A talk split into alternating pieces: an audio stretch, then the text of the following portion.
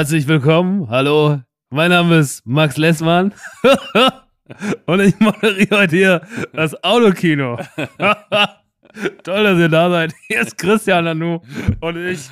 Schön, dass ihr eingeschaltet habt. Und damit herzlich willkommen in der neuesten Folge von ähm, Autokino. Tatü Tata. Da sind wir wieder mit dem schlechtesten Running Gag unserer Kopenhagen-Reise. Max Nikolaus Maria von Nachtzeit imitiert. Sehr schlecht, Max Richard Lessmann. Äh, an meiner Seite Christian Nanu heute. Hallo. Heute ein, endlich mal an deiner Seite beim Autokino. Dich, Max. Ja, stimmt. Also wir waren in Kopenhagen und ähm, ich finde deine, äh, deine Max Richard Lessmann, die ist natürlich so falsch, aber ich finde es sehr, sehr, sehr, sehr lustig. Das ist, ich finde nichts lustiger als Leute, die andere Leute schlecht nachmachen können. Deswegen sind wir gut befreundet. Ja, und damit, damit würde ich sagen, können wir auch mal irgendwann auf Tour gehen. Also, dass wir einfach nur die ganze Zeit versuchen, Leute schlecht nachzumachen. Ich bin's, Udo. Ja, das kann ich Nur auch. so. Die ganze Zeit so. Ey, äh, keine Panik. Äh, ich bin Keine Panik auf die Titanic. auf MS Asturias. Äh, ich Oh bin am. Hotel, Hotel Atlantik. Ja, Clouseau, ey, Mann, Mann. Du spieltest Cello. An jedem Tag in unserer Gegend. War immer in der ersten Reihe. Und ich fand dich so bewegend. Auch ganz schlecht, du. Auch Altkanzler. Äh, Ich habe keine. Was? Hatten wir mal einen französischen Kanzler? Das war mein Helmut Kohl gerade. Max denkt, Helmut Kohl äh, redet so. Helmut Ich habe, Kohl. also ich habe, Ich habe. Äh, Was ein alberner Einstieg. Aber das ist auch Richtig nicht verwunderlich, denn wir haben eine alberne Woche hinter uns. Wir waren zusammen in Kopenhagen mit einer großen Freundegruppe. Marek Bäuerlein, Max Ja. Richard Lessmann, Dennis Meyer, äh, Benjamin Griffey, Ja, Benjamin äh, Griffey. Daniel Stenger, Christian Nu und meine Wenigkeit. Richtig. Und es wurde gefressen und gelacht. Das kann man eigentlich, ich glaube, das kann man sagen. Die Butterbande hat gefressen Ja. und gelacht. Und das Genau. war doch herrlich, wie wir gesagt haben. Es war ein ganz feiner Urlaub und ähm, da muss ich auch sagen, ähm, wir hatten auch äh, verschiedene, äh, es gab auch mal Filmdiskussionen am Tisch. Denn Benjamin Griffey hat äh, einmal gesagt, was ist denn euer Top 3 Lieblingsfilm? Und äh, da ist mir wieder aufgefallen, ich interessiere mich, glaube ich, nicht mehr so sehr für Filme, wie ich früher gemacht habe, weil der Stenger, der kennt die richtig hei- heißen Eisen. Der hat nur so edgy Sachen gesagt, weißt du, wie ich meine? Mhm. Da hat dann auf die Eins hat er Casino gepackt, aber ansonsten edgy Sachen gesagt, kannte aber Goodfellas noch nicht. Da muss ich sagen, geht eigentlich gar nicht. Aber hat nicht jeder irgendwie so ein, so ein paar so große, zum Beispiel, ich habe zwei Sachen auf meiner Liste, wo ich mir immer denke, wie kam es eigentlich dazu, dass ich die nicht gesehen habe? Das ist einmal Titanic. Obwohl, da kann ich ganz genau sagen, als ich klein war, hat mich der einfach null interessiert und irgendwann ist es dann so an mir vorbeigezogen. Ich habe noch nie Titanic gesehen. Aber da sieht man doch eine nackte Frau. Na, dann rein. Ansonsten kann Nee. man ja nirgendwo nackte Frauen sehen. Das ist ja, als kleiner Junge, du weißt so, wie es ist. ja. Kate Winslet war da nackig? Äh, Ich dachte, die war einfach nur kalt. Ach so. Naja, und äh, ich habe noch nie die Verurteilten gesehen. Wirklich? Nee. Und das ist ja wirklich für viele der beste Film aller Zeiten. Das ist mir super unangenehm, dass ich den Das- noch nie gesehen habe. Ich habe auch ganz lange gesagt, das ist der beste Film für mich aller Zeiten, aber das war immer nur, weil der bei IMDb auf der 1 war und damit wusste ich, es ist eine sichere Antwort. Das ist eine sicher. Weißt du? ja, ja, das stimmt. Da habe ich es mir auch leicht Ja. gemacht. Ähm, den habe ich schon oft gesehen, die Verurteilten. Ähm, ist ein guter Film, aber ist natürlich auch a piece of bread. Da muss man schon, das dauert eine Weile, weißt du, wie ich meine? Mhm. Ähm, dann muss man sagen, ähm, für mich auch immer gerne genannt ist natürlich, man muss so einen edgy Film drin haben. Mhm. Was wäre der bei dir in der Top 3? Weil Ja, bei meine Top 3 sind ja Star Wars A New Hope, ähm, Uncut Gems. das ist die 1, Star Wars in New Hope. ich würde, ja, Okay. was den Einfluss auf mein Leben hatte, was Popkultur angeht, ist Star Wars, ist halt der stellvertretende Star Wars-Film. Star Wars hat ja mich am meisten, also hat mir nichts, hat mich ja so beeinflusst wie Star Wars, was Popkultur angeht. Ähm, auf Platz 2 wäre Napoleon Dynamite Ja. und auf Platz 3 ist Uncut Gems und auf Platz 4 würde ich schon fast Chihiros Reise ins Zauberland setzen. Wirklich? Ja, weil ich den unfassbar finde. Ich finde, das ist eine der. Sch- Den habe ich ja erst vor ein paar Jahren gesehen. Ich habe den, damals- es gab mal so eine Zeit, vor zwei Jahren, als die Pandemie anfing, irgendwann kam doch mal auf Netflix die ganzen Ghibli-Filme. Mhm. Und Dann habe ich den, glaube ich, so dreimal in einer Woche geguckt, weil ich den so krass finde. Ich finde, der ist einfach, der hat eine, hat eine Wirkung Mhm. auf mich. Ich habe darüber nie so richtig viel geredet, aber ich liebe diesen Film abgöttisch. Krass. Ich finde Chihiros Reise ins Zauberland finde ich einer der besten Filme, die ich je gesehen habe. Also, ich finde, deine Top 3 kann ich mit einem absoluten 1-Sternchen bewerten, denn du fängst an, also die 1 ist bei dir natürlich der, ohne dir zu nahe treten zu wollen, aber es ist natürlich ein langweiliger Pick erstmal, weil man sich denkt, oh klar, Star Wars, ne? Erwartbar. Ähm, dann ist aber na, mit Napoleon Dynamite, da, da horchen schon mal viele auf, weil viele kennen den ja gar nicht. So, das würde ich sagen, immer noch ein Film, der weit, weit unter dem Radar fliegt. Genialer Pick für alle, die ihn kennen, flippen aus und alle, die ihn nicht kennen, sind so, was Oder ist Leute, das? die ihn kennen, sagen auch so, wie konnte der in deine Top 100 kommen? Bist du dumm? Ah, Aber du nicht die Leute, mit denen wir verkehren, Ja. aber ich habe ja früher wirklich manchmal, wenn ich, wenn ich, also wenn ich Frauen kennengelernt habe oder sowas, oder wenn ich so, ne, so vor Mhm. zehn Jahren, habe ich gesagt, so, ich zeig dir den mal und wenn du den nicht gut findest, dann ist das tatsächlich für mich was, wo wir dann Getrennte vielleicht, Wege gehen. ja, getren nicht getrennte Wege gehen, aber man merkt so, man hat so, was sowas angeht, nicht das gleiche Feingefühl, nicht die gleiche Empathie und nicht, das, nicht den gleichen Nenner, was Popkultur angeht. Weil ich finde, dieser Film hat, der hat eine ganz eigene Machart, der hat eine ganz eigene Sprache und wenn du die am Ende des Tages nicht fühlst, dann, dann ist man schon, also wenn die Leute, wie ich dir den gezeigt habe, hatte ich ja wirklich Angst. Ich meine, mich hätte es überrascht, wenn du damals nicht gemocht hättest, Ja. aber es war so, kann schon auch passieren, dass du dann vielleicht aus irgendwelchen Gründen komplett nicht fühlst. Mhm. Und dann hätte es mich auf eine Art und Weise verletzt. Gibt es auch eine How I Met Your Mother Szene, Mhm. die damals als How I Met Your Mother noch wirklich ein Ding war. Die ersten Staffeln waren ja wirklich grandios, wo irgendwann Marshall Lily Star Wars zeigt. Mhm. Und er ist so, wenn sie das nicht mag, weiß ich nicht, ob ich mit ihr zusammenbleiben kann. Und dann gaukelt sie ihm die ganze Zeit vor, dass sie Star Wars mag. Und sie hasst Star Wars. und so. Und so, vor sowas habe ich immer ein bisschen Angst. So. Ey, wenn man heute so Ghostbusters oder Back to the Future guckt und sagt so, ey, ich fühle das nicht mal hundertprozentig, das hat, kann ich sogar verstehen, aber Napoleon Dynamite ist nochmal was anderes für mich. Keine Ahnung.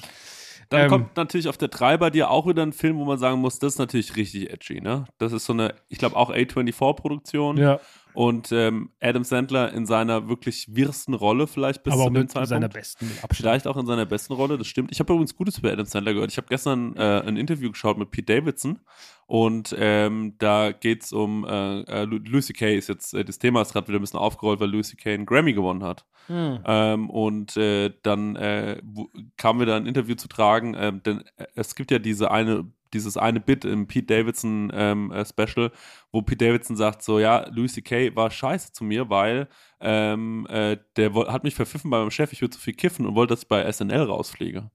Und äh, dann kommt äh, Kemain, äh, Ch- Chalamet, äh, den wir auch aus der äh, Lil Dicky-Serie Dave kennen, der ja tatsächlich und wirklich diese Radiosendung moderiert, in der Lil Dicky dann äh, in der Jail-Folge am Ende diesen Freestyle hinlegt, der grandios ist. Mhm. Ähm, und dieser Typ ähm, interviewt ihn und sagt so, okay, aber ähm, wer war richtig cool zu dir? Und dann sagt er so, Adam Sandler ist ein Sweetheart. Der ist richtig cool. Mhm. Der war einfach nur cool und äh, ein richtig guter Typ.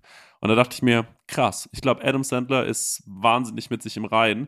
Und ich glaube, und jetzt, jetzt geht's deep, deep in die Materie rein. Der Grund dafür, dass Adam Sandler, alle sind immer so, naja, das ist mir zu wenig edgy, das ist mir vielleicht ein bisschen zu oberflächlich, manchmal seine Komödien. Ähm, das kann man natürlich alles finden, aber am Ende ist er wahrscheinlich der glücklichere Mensch. Denn er Mhm. braucht es gar nicht. Er muss gar nicht so ein edgy, super weirdo, keine Ahnung was die ganze Zeit sein, sondern er macht einfach harmlose, äh, äh, liebe Comedy. Und ähm, er ist halt auch einfach wahrscheinlich viel mehr im Reinen mit sich als Mhm. ähm, äh, so ein Louis C.K. das war oder auch so Leute wie ein Crystalia, wo man schon merkt, äh, irgendwas, die, die sind schon auch kaputt. So, das sind schon auch Mhm, kaputte mhm. Leute. Und äh, ja, schön zu sehen, dass es auch Comedians gibt, äh, denen es gut geht. Also das ist bei Adam Sandler, ich glaube, Adam Sandler ist schon immer so ein Typ gewesen. Also jetzt mal, ne, man kann das ja natürlich jetzt auch mal so sehr dumm da aus der Ferne zu bewerten, wie man so ist oder nicht ist. Äh, ich habe Adam Sandler immer geschätzt, weil ich finde, der hat eine ganz eigene Handschrift, was seine Comedy angeht. Natürlich war die letzten zehn Jahre, war da echt schwieriges oder sehr dummes Material auch dabei, so Kindsköpfe 2, Jill, Jack und Jill, kein Plan. Aber ich finde immer irgendwie, der hat so eine, der hat so was Nettes, dann ist er ja auch irgendwie in der Öffentlichkeit steht er gut da, Mhm. weil er schon so, seine Frau spielt ja auch in all seinen Filmen irgendwie mal eine Nebenrolle, seine Ja. Kids sind eingebaut, er ist ja. Ja. schon seit Jahrzehnten mit der verheiratet und irgendwie haben nie sich irgendwelche Skandale zu schulden lassen. Das Einzige, was tatsächlich als Trump aufkam, hat er mal ganz kurz in die Wahlkampagne Kohle gesteckt. Das fand ich damals wirklich schade, weil ich mich darüber echt geärgert habe. Äh, ansonsten habe ich eigentlich nichts an dem so zu bemängeln. Und ich finde es auch immer geil, diese ganzen Filme, jetzt immer diesen Yubi Halloween, den er gemacht hat, auch diese ganzen Netflix-Produktionen. Es wirkt halt immer so wie so, Mann, Leute, die Ja. haben mir schon wieder Geld gegeben. Kevin Bock, Ben Bock Ja. und dann kommen die alle. Irgendwie kommt Kevin James, Ben Stiller, Ja. seine ganze Entourage. Auch der ist ja auch der Einzige, der immer noch Vanilla Eis auspackt. Der sagt, komm, mach Ja. mal mit so. Also, was ist hier mit, wie heißt der nochmal, Juice Bigelow, der kleine Rob Schneider und so, ne? Der holt die alle nochmal raus. Und dann ist man immer so, ja, das wirkt halt immer so wie, Leute, ich habe Geld, wir machen irgendwas Dummes, lass uns Spaß haben. Ja. So und so wirken Sandler-Produktionen auf mich. Und das finde ich halt irgendwie immer so beeindruckend an dem. Mhm. Und deswegen schätze ich den, weil der so, der hat so eine, manchmal kann der wirklich wahnsinnig, also früher fand ich den wahnsinnig witzig. Ich fand sein Stand-up sehr gut. Ich fand den in Uncut Gems überall mehr haben genial. Zeigt auch, dass er es einfach kann. Ähm, Und wenn man ab und zu ein guter Moment im UB Halloween oder sowas, das freue ich mich. Ansonsten denke ich mir so, ja, ist halt schon wieder so ein dummer Film. Mhm. Aber irgendwie, der hat auf mich so eine. Es gibt so ein paar Comedians auf der Welt. Ben Stiller zählt da auch auf eine Art und Weise dazu. Jack Black gehört für mich ganz krass dazu. Das sind so Leute, denen gucke ich einfach gerne beim Existieren zu. Mhm. Und ob die dann dabei was Gutes machen oder Mhm. was Schlechtes machen, steht für mich gar nicht an vorderster Front. Mhm. Sondern es sind einfach so sympathische Charaktere, dass ich sage, cool. Und Louis C.K., das hast du sehr gut gesagt, und Chris D'Elia, und Louis C.K. und so weiter und so fort. Und da gibt es noch eine ganz, ganz lange Liste. Die finde ich als Comedians in gewissen Hinsichten auch schon cool, Mhm. Aber man spürt, dass da was nicht okay ist. Mhm. Und äh, so cool wie sie sind, so anstrengend sind sie auch. Mhm. Und Jack Black, Adam Sandler und Ben Stiller hatten auf mich nie diese anstrengende Wirkung. Mhm. Und deswegen ist mein Bonding zu denen irgendwie, weil anstrengend bin ich selber. Mhm. Weißt du? Aber brauche ich die nicht, also dann gucke ich lieber denen zu. So. Und das ist wahrscheinlich so die Magie Mhm. dieser Anfang 2000er Comedians, von denen es viele gab. Bo Burnham übrigens, by the way, hat auch einen Grammy gewonnen. Herzlichen Glückwunsch dazu. Mehr als verdient. Und er hat einfach nur ein Video hochgeladen, wie er mit seinem Kumpel in, auf der Couch sitzt und währenddessen sagt der äh, Typ, äh, der das moderiert hat, ähm, ja, er kann heute leider nicht hier sein. Und dann filmt er zu seinem Buddy und die hängen einfach irgendwie auf der Couch und so. es ist wirklich sehr, sehr, sehr, sehr. Für was hat er einen Oscar, äh, einen Grammy gewonnen? Ähm, für ähm, äh, All Eyes on Me. Großartig. Ja. Ein großartiger Song. Ich will nur noch mal an dieser Stelle ganz kurz einmal äh, was loswerden. Ich bin Deutschlands erster Bo Burnham-Fan und ähm, wenn ja, und ich akzeptiere euch allen, euch neuen. Aber bitte kommt mir niemals mit, ähm, ich habe den vorher gekannt oder sonst irgendwas, weil wirklich, da könnt ihr Max, könnt ihr alle Leute fragen. Ich bin allen schon vor fünf Jahren auf den Sack gegangen und habe gesagt, das musst du dir angucken. Guck dir mal dieses Wort an, guck dir mal dieses Special an und sonst irgendwas. Da haben Leute, selbst der Max hat, äh, hat gesagt, ich finde es schon gut, aber ich finde es schon auch wahnsinnig anstrengend. Fairerweise war er damals auch noch nicht so on point, wie es heute ist. Und ich bin allen schon damals damit übeltriebens auf die Nerven gegangen, weil ich den Mhm. schon von ganz langer Zeit, ich habe den mir, ich wusste gleich, Bo ist was Besonderes. Mhm, davon kannst du dir eine Menge kaufen. Da gratulieren wir dir alle. Ja, ich bin einfach- Schulter. Ich bin einfach jemand, der so Rohdiamanten entdeckt, weißt du, wie ich meine? Naja, so Guck mal, mich- dich mich habe auch- ich entdeckt. das wusste ich. Hast ja auch die flotte Biene geschrieben. Marek habe ich entdeckt. Ähm, und äh, ja, also das sind schon. Äh, Ben hast du entdeckt auch. Casper hab ich entdeckt. Casper hast du entdeckt. Chris hat habe ich, viele ich habe Leute- wirklich, ich muss sagen, ich, ich glaube wirklich, ich war einer der ersten Casper-Hörer Deutschlands. Das kann ich, Das das kann ich Bullshit, wirklich sagen. wirklich. Ich sag dir mal was. Ähm, und zwar, äh, als, ähm, als der aufgetreten ist auf seinem ersten Splash, ich meine, das war so ein Mittagsauftritt gewesen, ähm, da standen äh, vor der Bühne, also ich glaube, das komplette RBA-Forum. Persteezy, Ach, ich, die Jungs Zeit. von AO, ähm, solche Leute standen da. Mm. Ähm, Dima Rachmann oder wie der heißt. Nur die, die ganzen Verrückten, die standen da und äh, da stand ich auch mit drin und da habe ich mir den, äh, da habe ich mir hin zur Sonne live angehört. Das weiß ich noch ganz genau. Naja, und äh, so äh, schließt sich der Kreis und in drei Jahren fahre ich mit Bob Burnham nach Kopenhagen. naja. Schön. Ja. Ja. das freut mich aber, dass er einen Grammy gewonnen hat. Ich habe das überhaupt, ich habe heute Morgen erst mitbekommen, dass überhaupt die Grammys waren. Man kriegt ja nichts mehr mit, wenn nicht irgendwo einer einem dem anderen auf die Schnauze haut. Ähm, dann weiß man ja nicht mehr, dass große Veranstaltungen sind. Die Oscars waren ja auch letzte Woche, wurden sehr davon überschattet, dass Will Smith ähm, Chris Rock auf die Fresse gehauen hat, weil Chris Rock sich äh, scherzhaft über, über Jada Pinkett Smith äh, Ja. ge- geäußert hat, die momentan eine Krankheit hat, bei der die Haare ausfallen. Er hat einen G.I. Joe, äh, G.I. Jane Gag gemacht, einen. Ja. G.I. Jane Gag 2 äh, zwei Ja. Gag irgendwie. Und ähm, da war es dann Will Smith, muss man glaube ich keinem erzählen, haben wir alle gesehen. Ja. Will Smith auf die Bühne gegeben und hat ihm, und hat ihm ordentlich eine gezimmert, Alter. Oh. Aber, und Chris Rocks Reaktion war einfach nur, Will Smith, was war da? Slap the shit out of me. Ja. Und man war wirklich so, das ist der erste Satz, den er nach dem Ding sagt. Irre. Geil. Ähm, Ganz kurz noch eine Sache. Unser bekannter Schuko war auch Grammy nominiert.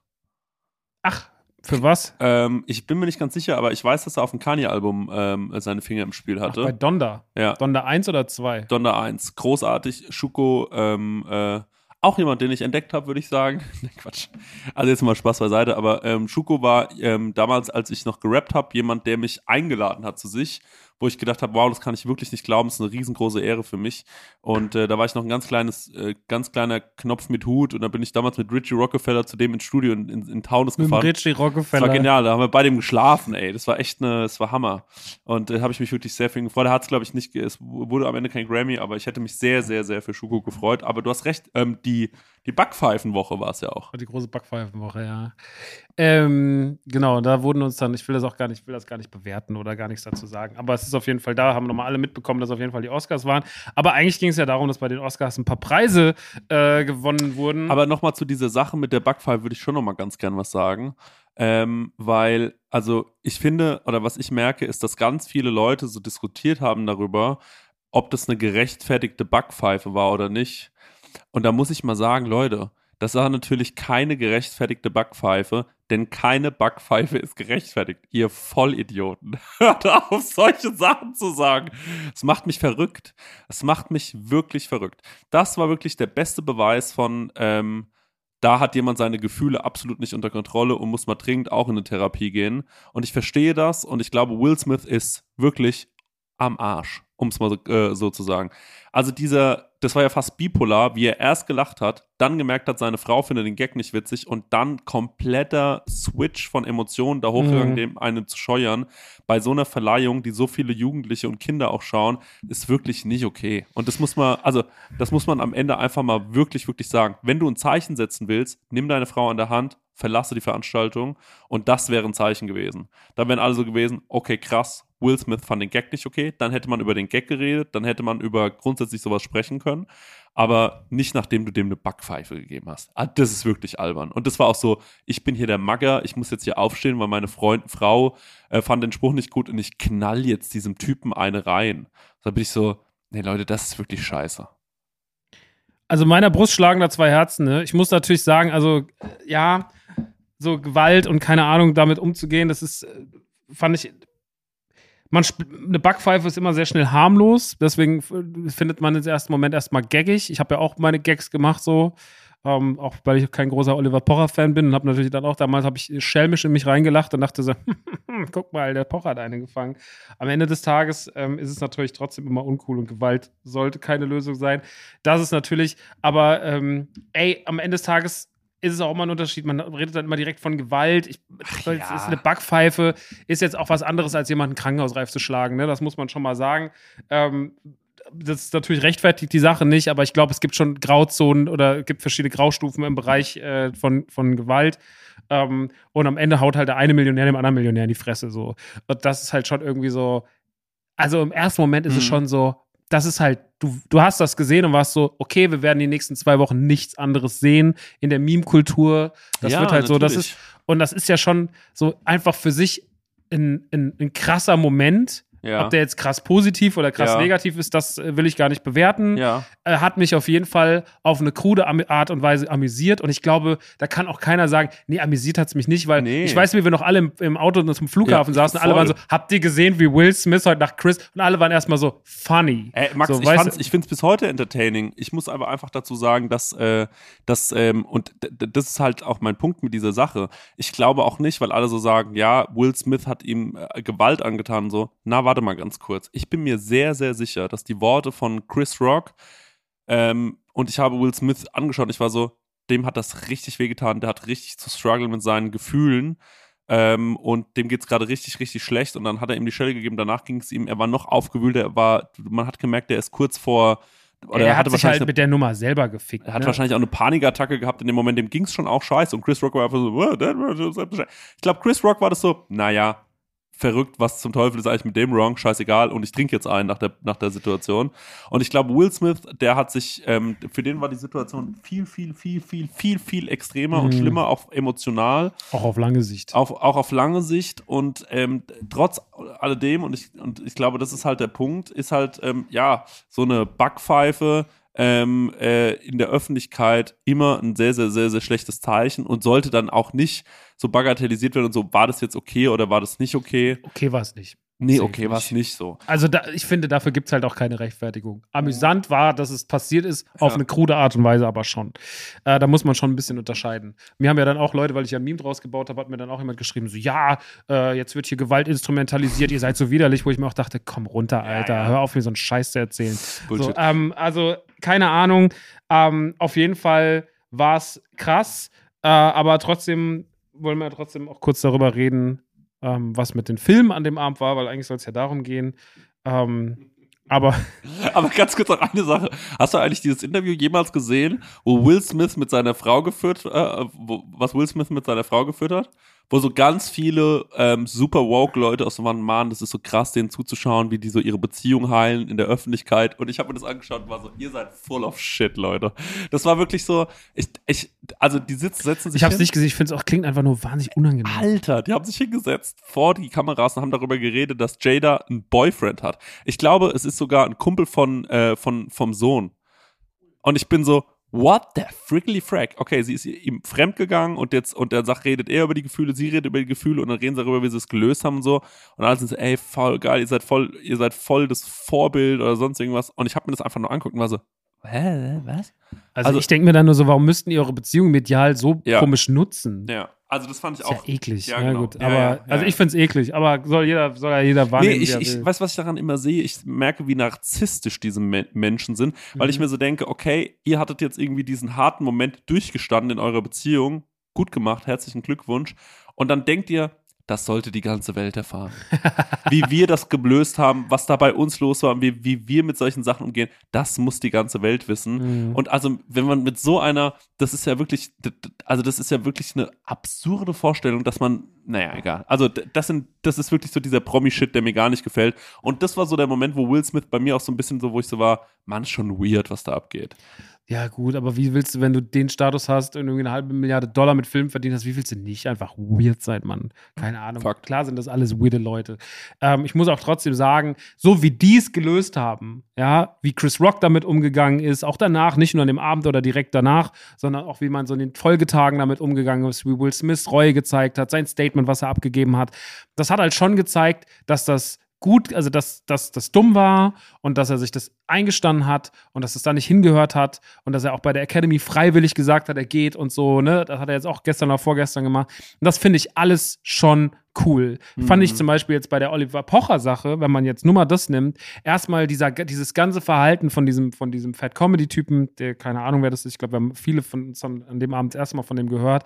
Ähm, und äh, ich finde auf allen Seiten auch das Statement von Pocher, wo er dann noch so krass auf Deutschrap eingeschlagen hat, auf so eine ganz peinliche Art und Weise und war, hat sich so richtig unangenehm geäußert.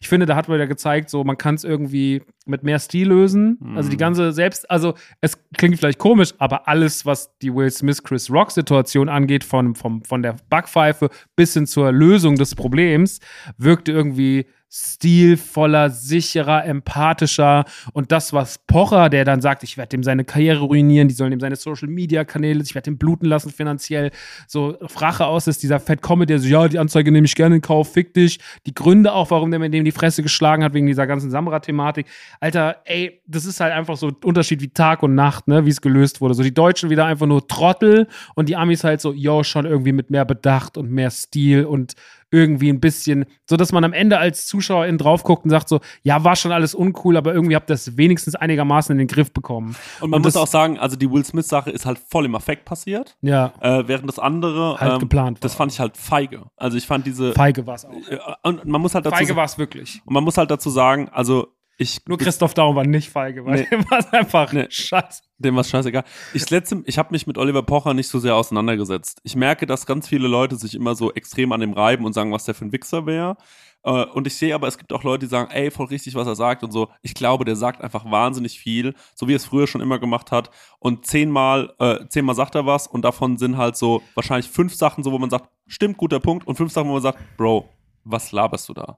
So, ich glaube, das war schon immer sein äh, Motto, viel schießen und keine Ahnung was. Das Problem ist halt, Oliver Pocher ist seit Jahren am Austeilen. Ne? Der hat Ja. sich ja irgendwann so auf die Fahne geschrieben. Und so gerade in dieser Pandemiezeit hat sich ja Oliver Pocher äh, samt seiner Frau auf die Fahne geschrieben, im Social Media quasi ein bisschen den Warrior zu spielen und Aha. sich InfluencerInnen vorzunehmen und die halt zu kritisieren für das, was die machen. Ja. Dabei haben viele, viele Leute auf die Fresse bekommen. Viele Leute wahrscheinlich zu Recht, aber auch viele Leute zu Unrecht, die vielleicht sich gar nicht dagegen Ja. wehren können, die damit nicht umgehen können. Und Oliver Pocher hat am Ende des Tages in den letzten Jahren und Monaten ordentlich Sachen sich aufs Kerbholz gescheffelt und hat dafür gesorgt, dass Leute emotional zu. Der, Olivers Pocher-Karriere, deswegen kann ich den nicht leiden, basiert schon immer darauf, dass er gemobbt hat. Mhm. Oliver Pocher war immer ein Mobber. So, er hat immer sich, er hat das zwar immer so als, das ist eine gute Tat und man muss die Sachen vorführen, aber er war dabei nie so gut wie andere. Er war immer, äh, Oliver Pocher war viel kruder, viel ekliger dabei, hat viel dümmere Sachen gesagt, ist auch immer schon keine sympathische Figur gewesen. Also ich habe keine Liebe für Oliver Pocher, weil ich den einfach schon in seiner Grundhaltung, das, was er verkörpert, das, was er sagt,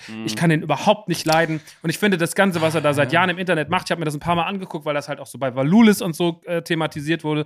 Und ich habe mir das alles angeschaut und war wirklich so, nee, ich kann das nicht leiden. Ich finde das, was er macht, kann ich nicht für gut heißen. So, das polt mich immer nur mehr so auf so eine Justice Warrior-Ebene, weil ich mir immer denke, so, ich finde das nicht gut, wenn einer da steht, immer mit dem Finger auf alle drauf zeigt und einfach nach und nach irgendwelche Karrieren ausschaltet. Klar sind da widerliche Wichser dabei, aber da sind auch Leute dabei gewesen, irgendwelche, Mann, irgendwelche 20-jährigen Mädels, die einfach denken so, ja, wenn ich meine, wenn ich Oh, meine, ja. dann werden die halt einfach, und das, die können damit nicht umgehen, die Ja. können das nicht verarbeiten. Der Typ ist ein alter Showhase. Ja. So. Und dass da mal irgendwas zurückbekommt, das, das, damit muss er halt rechnen. Und dass er sich aber jetzt natürlich dieses, diese, diese, Ohr, diese Ohrfeige, die nutzt er natürlich ganz krass, um zu sagen, so, ich bin das Opfer, ich kann nichts mehr hören auf dem Ohr, bla bla bla bla bla. Ob das jetzt so ist oder nicht so ist, mal dahingestellt. Aber so, er teilt seit Jahren aus. Ja. Er hat eine so große Liste. Ja. Und das ist, was er angetan hat, ist, in, in, ist wirklich eine, in massenhaften, massenhafte seelische, seelischer Schaden, den er bei Leuten angerichtet hat. Der hat richtig viele Leute kaputt gemacht. Mhm. Und dann zu sagen, so, aber ein Ohrfeige ist schlimmer als alles, was der gemacht hat, sehe ich nicht.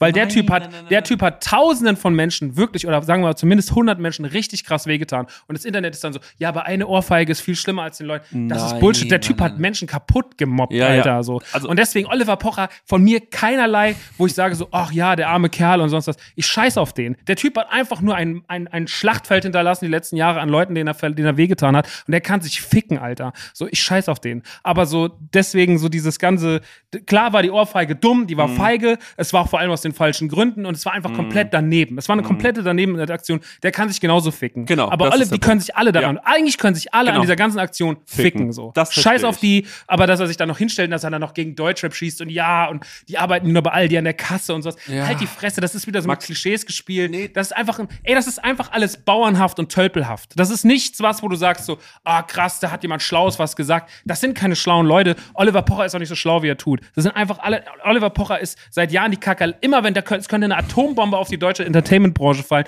und Oliver Pocher wird nochmal irgendwo rauskriechen und wird wieder dastehen und wird sagen so, hier bin ich aber wieder, ich habe mir das rausgekramt. Das ist so ein Widerling, Alter. Ja. Scheiß auf den.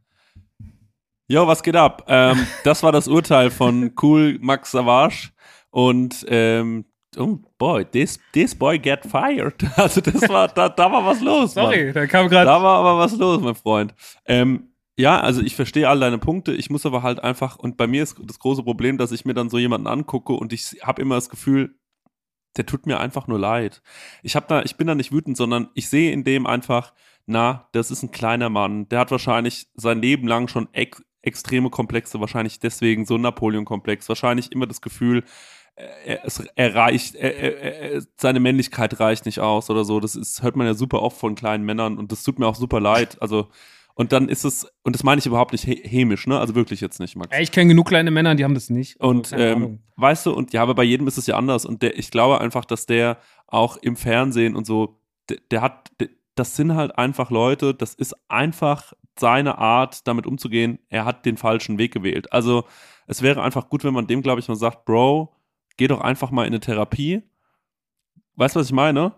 Versuch mal, dich anders deinen Problemen zu widmen und nicht immer das so zu lösen, dass du auf anderen rumhackst. Ich kenne das von mir selbst auch, wenn ich, äh, wenn ich manchmal äh, Unsicherheiten habe oder so und dann redet jemand von irgendjemandem, der gerade, vielleicht bin ich gerade nicht äh, glücklich mit meinem, mit meinem Erfolg oder so und dann sagt jemand so, ey krass, hast du schon gesehen, wie krass äh, bekannt jetzt der oder der geworden ist oder was da gerade abgeht?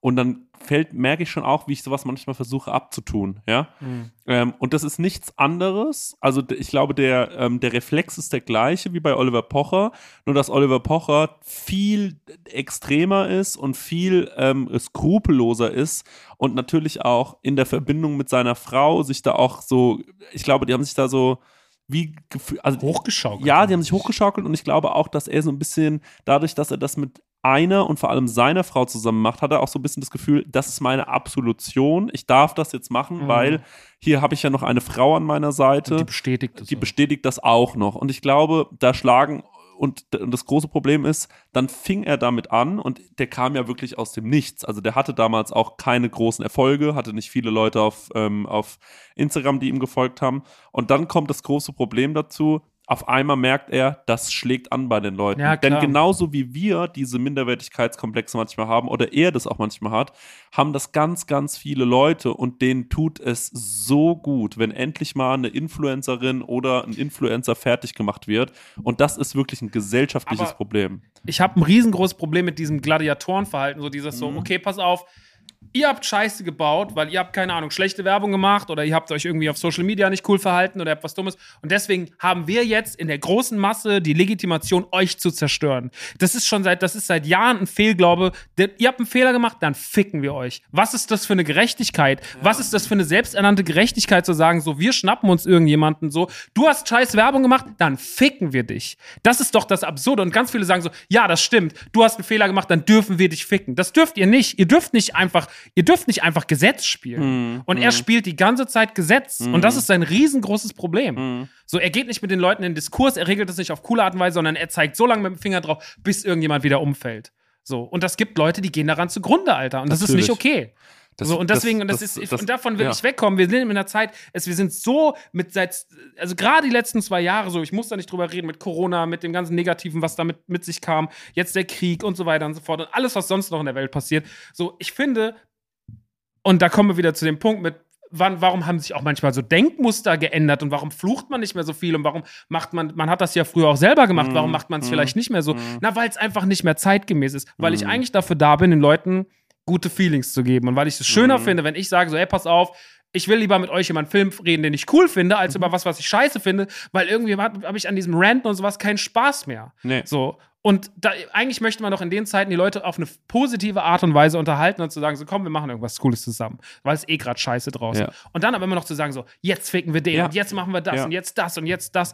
Was ist das für eine Legitimation? Was ist das Ja. für eine Karriere? Auf was? Genau. Du, legst, du, du baust deine Karriere darauf Der hat sich auf. verrannt, auf jeden Fall. So, der ist, das ist Nein, vielleicht hat es das hat, macht er aber schon seit 20 Jahren im Ja, Fernsehen. ja. So hat er bei Viva angefangen, so habe ich den kennengelernt, Alter. Der hat schon immer auf den Finger mit auf drei Leute drauf gezeigt und hat sich immer über andere gestellt.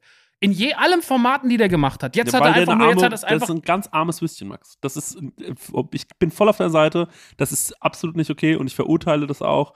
Aber ich Ja, aber dass die Leute da drauf gucken, Ja, im, in, genau, das das millionenfacher. Ja. Ausführung sagen so, das, was der macht, ist richtig, das feiere ich. Ja. Wieso? ja, Sind alle eigentlich verrückt geworden? Sind einfach alle wahnsinnig böse im Innern, weil sie sowas feiern? Mhm. Ich sag dir eine Sache, neulich war ich auf, auf Twitter und äh, dann habe ich über meinen äh, und unseren Freund Max Richard Lessmann, ähm, der auch, und ich glaube, das weiß man auch, jemand ist, der immer mal wieder mit ähm, mentaler Gesundheit sein Struggle hat, ja, ähm, lese ich auf einmal und ich gönne ihm das so, dass er seine Gedichte schreibt und es geht überhaupt nicht darum, dass ich jedes Gedicht von ihm einfach nur abfeiere und manche Sachen sind halt einfach nur zwei Wörter, du und ich für immer. Zum Beispiel sowas, ne? Da sitze ich jetzt nicht zu Hause und sag so, das glaube ich nicht, wie genial er das schon wieder äh, aufgeschrieben hat. Ähm, aber äh, weißt du was, ich gucke einfach mit liebevollen Augen auf den und ähm, manchmal denke ich mir so, denke ich mir vielleicht auch so, ja, das ist, hat mich jetzt nicht so angesprochen und das ist doch auch völlig okay. Aber es gibt Leute auf Twitter, die sich das Maul zerrissen haben über seine äh, Sachen. Na, wie kann man das nur abfeiern? Und das hat nur was damit zu tun, dass der auf einmal eine Aufmerksamkeit hat, dass es Mhm. auf einmal Leute interessiert und dass er jetzt irgendwie 80.000 Follower oder mehr hat. Mhm. Und dann bin ich so, Mann, Leute, das ist richtig scheiße. So, ihr, ihr, ihr habt nichts zu tun, so, wa- warum macht ihr das? Wenn ihr selbst erfolgreich werdet, Entschuldigung, werdet, dann ähm, würdet ihr über sowas überhaupt nicht nachdenken, Mhm. sondern das ist einfach nur ey, Also es was? ärgert mich, dass dieser Typ mit einer Sache Erfolg hat, die vermeintlich auf mich so wirkt, als könnte ich das teilweise auch. Mhm. Aber das kannst du nicht teilweise auch, Mhm. weil manchmal macht der Max richtig gute Sachen und das kriegt eben dann nicht jeder hin. Und zu sagen, ich kriege das jeden Tag gepostet, ist auch eine Arbeit. Genauso wie bei Sebastian Hotz, so wo ich mir so denke, manchmal sind Leute so, ja, der postet ja nur irgendwelche Sachen die ganze Zeit so. Naja, der schreibt das jeden Tag zehn Dinger selbst und davon landen die Schlagzahl, die der Hotzo hat. Alter, Ja, das ist, genau. Das, das kannst du nicht, das kann man nicht nachmachen. Und dann natürlich das ist sind- Übung. Und natürlich kann man dann sagen, ja, ähm, äh, und irgendwann werden den, und das wird es auch schon geben, und irgendwann werden auch, wird auch bei ihm das kippen, genau wie es beim Böhmermann irgendwann gekippt ist, der am Anfang von allen edgy Leuten gefeiert ist und auf einmal war er so der große Boomer. Und ich glaube, das hat er sich wieder ein bisschen zurückerkämpft. Ich weiß nicht, Twitter ist mir da auch egal. Und vielleicht wird auch irgendwann beim Sebastian diese Phase kommen, wo es dann heißt so, ach der, ba, ba, weil er irgendwo mal dann irgendeine Werbung gemacht hat und dann ist er für viele Leute unten durch oder so. Vielleicht wird es das irgendwann mal geben. Mhm. Und ich bin dann immer so, Mann, Leute, das finde ich richtig arm. Also, das ist so, das tut mir richtig, richtig leid, wo ich mir so denke, ey, wenn es nach euch geht, dann muss jeder die ganze Zeit gegen alles sein und darf keinen Cent verdienen. Und sobald man irgendwie nur irgendwas macht, ist man sofort ein Arschloch. Das ist so unerträglich für mich, immer bei diesen harten Urteilen zuzuschauen von irgendwelchen Leuten, wo ich mir so denke, Mann, ey, als würdet ihr euer Leben lang moralisch, äh, moralisch perfekt durchs Leben gehen und als hättet ihr nicht irgendwie jemanden in der Familie, der ab und zu Sachen sagt, wo ihr euch denkt, Mann, das ist eigentlich nicht okay, aber ihr habt die Person trotzdem lieb und kein Mensch ist durch. Doch, vielleicht sind, sind ein paar einfach von vorne bis hinten böse Menschen, aber die meisten Leute sind eigentlich versuchen, ein relativ okayer Mensch zu sein Mhm. und haben also Struggle mit ihren eigenen Issues und versuchen das irgendwie hinzubringen, ey, wie kann ich ähm, so durchs Leben kommen? Manchmal habe ich halt meine Probleme mit mir selbst, aber und versuchen es irgendwie hinzukriegen. Die meisten Menschen versuchen es doch einfach nur irgendwie hinzukriegen. Das ist Ja. doch eigentlich der Punkt. So, und ähm, dass man sich dann über einen Max Lessmann so krasses Maul zerreißt und ich lese diese Tweets und ich war ganz kurz so, soll ich dazu jetzt was schreiben? Und soll ich so, und ich war so, Mann, ich weiß gar nicht, was ich schreiben soll. Und ich hätte auch so ein bisschen Angst gehabt, dass ich dann so, dass dann, dass dann, dass sich dann an mir abgearbeitet wird. Und ähm, das hatte ich bei Olli Schulz, äh, als, als diese Hausbootsache war, wo, wo alle geschrieben haben, ey, tox toxisch, also ganz schrecklicher Mann. Ich war so, Mann, ich verstehe das. Der war auf jeden Fall ein bisschen out of control in dieser Doku. Aber was ich da teilweise gelesen habe, da war ich so, Mann, Leute. Weißt du, was ich meine? Ja, ich finde, Menschen zeigen ja mit dem Finger auf andere Leute drauf, egal jetzt auf den Pocher oder das, was du gerade ansprichst oder sowas. Ich habe jetzt mich jetzt mit dem Fall mit dem Lessmann gar nicht auseinandergesetzt, da habe ich auch kein Interesse dran. Mhm. Ähm, aber was ich halt, es ist ja immer das Gleiche. Und dieses ganze, ähm, wir zeigen mit dem Finger auf Leute, um natürlich zu sagen, guck mal, was die alles falsch machen. Eigentlich muss man nicht auf die Leute gucken, auf die gezeigt wird, sondern auf die Leute, die zeigen. Weil Mhm. das sind die mit den größeren Issues, mit den größeren Mhm. Problemen. Und das weiß ich aus erster Quelle, weil ich früher auch mit dem Finger auf Leute gezeigt habe und gesagt, guck mal, was das für ein Wichser ist. So, und ähm, Ja. das ist, ne, also das, deswegen, man selbst am- wenn man, wenn, ja, ich habe ja. so oft schon irgendwie so, guck mal, der ist scheiße, da habe ich was gegen getwittert, dann immer mal auf so, auf, so, auf so harmlose Leute eingeschlagen wie Elton oder sowas, wo ich mir immer dachte, weil ich das immer funny fand, so, das ist ein Wichser, bla bla bla. So, Mann, der hat mir nichts getan, Alter. Ja, das ist, und das ist auch eine harmlose Figur im deutschen Fernsehen. Das war halt einfach ein einfaches Ziel und das ist halt einfach, das zu machen. Ja. Das ist immer einfach, das zu machen. Es ist schnell ein großes Urteil oder wenn irgendeiner Scheiße haut, ich hab's ja schon immer gesagt. So, Mhm. Es ist einfach immer sehr, sehr, sehr, sehr easy, so mit Leuten umzugehen. Mhm. Und deswegen, es ist nie, ich finde, viel problematischer die Figur, die mit dem Finger zeigt, als die Figur, die mit, dem- auf die der Finger deutet. Mhm. Und deswegen, scheiß auf das alles. Das ist einfach, am Ende des Tages geht eh alles normal weiter. Und ähm, ey, who cares? So, sollen sie machen, wenn sie es glücklich macht. Wenn sie meinen, wenn du meinst, dass das sich glücklich macht, andere Leute zu denunzieren, dass das für dich die Rechtfertigung ist, das ist, dann hast du wirklich Probleme, Alter. Und Ja, das habe ich, musste ich auch der lernen. ja. Das musste ich auch lernen, aber auf sowas harmlos wie Max Lessmann einzuschlagen, pff, come on, Alter.